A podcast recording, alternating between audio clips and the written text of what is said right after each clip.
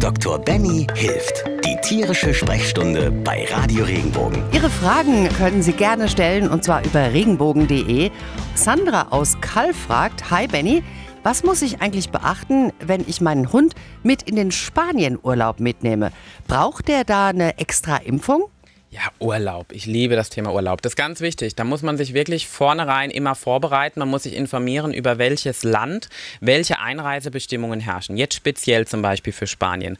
Ist einmal wichtig, dass wir seit 2011 haben wir die Voraussetzung, ein Hund muss gekennzeichnet sein. Das heißt, der braucht auch auf jeden Fall einen Chip oder eine Tattoo-Nummer.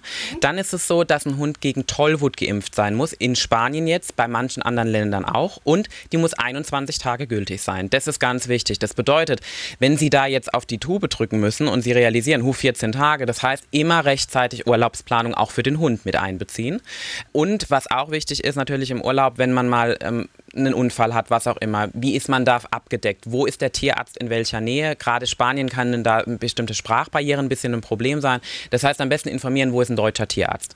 Und der Mittelmeerraum, Spanien, genauso auch wie die Balearen und so weiter. Da muss man immer dran denken, es gibt bestimmte Infektionserkrankungen. Und diese Infektionserkrankungen umfassen zum Beispiel Leishmaniose, Ehrlichiose, also sogenannte Hundemalaria und so weiter. Und die können durch bestimmte Fliegen oder Insekten übertragen werden. Das bedeutet, reden Sie mit Ihrem Tierarzt. Lassen Sie sich am besten eine Prophylaxe mitgeben, ähm, vielleicht auch wirklich adäquat, also nicht immer das Hardcore spot-on, sondern vielleicht auch einfach nur was wie ein Halsband, was die Fliegen weghält, was schonender ist, einfach um vorzubeugen, dass die Wahrscheinlichkeit einer Infektion einfach minimiert ist. Wie ist denn das mit Flugreisen, Benny?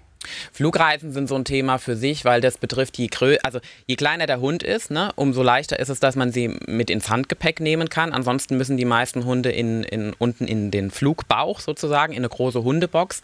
Da hat jede Airline auch zum Beispiel ihre eigenen Richtlinien und auch jedes Einreiseland. Weil wenn man dann da über die Grenze geht und da ist es wieder so, wenn man jetzt mit dem Auto fährt, da kann man Glück haben, da wird man in Spanien nicht kontrolliert, Thema ist gut. Risiko ist trotzdem zu groß, muss ich auch dazu sagen. Wenn man aber jetzt über den Zoll wirklich muss, dann ist die Wahrscheinlichkeit einer Kontrolle sehr hoch. Das heißt, da sollte man noch viel genauer darauf achten, dass alles abgedeckt ist. Gibt es sowas wie eine Auslandskrankenversicherung für Hund oder Katz? Ja, also es gibt diverse Firmen in Deutschland, die mittlerweile eine Hunde-Auslandskrankenversicherung, auch Katzen-Auslandskrankenversicherung rundum Paket eingeführt haben. Die haben meistens aber, da muss man gucken, immer bestimmte Richtlinien. Das heißt, die übernehmen meistens nur die Kosten nach der deutschen Gebührenverordnung. Das heißt, ähm, wenn ich jetzt ins Ausland zum Tierarzt gehe, haben die meistens ihre eigenen Kostenposten. Man muss immer damit rechnen, dass wenn je nachdem, was die dort abrechnen, man nicht alles erstattet bekommt. Das heißt, da kann man sich informieren.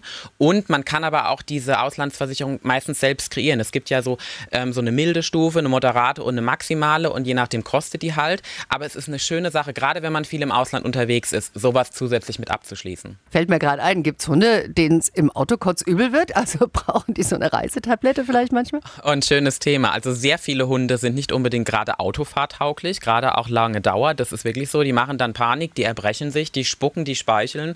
Ähm, wenn das nur mal so kurze Strecken zum Büro sind, ist das nicht dramatisch. Wichtig ist jetzt akut, würde ich prinzipiell vorschreiben, dass bevor man Medikamente einsetzt, bei manchen Tieren geht es nicht anders, dass man sagt, man macht ein Verhaltenstraining, man versucht die Tiere daran zu gewöhnen, zwei Minuten Autofahrt gut ist. Der Hund muss realisieren, dass da gar nichts Schlimmes ist und nichts passiert.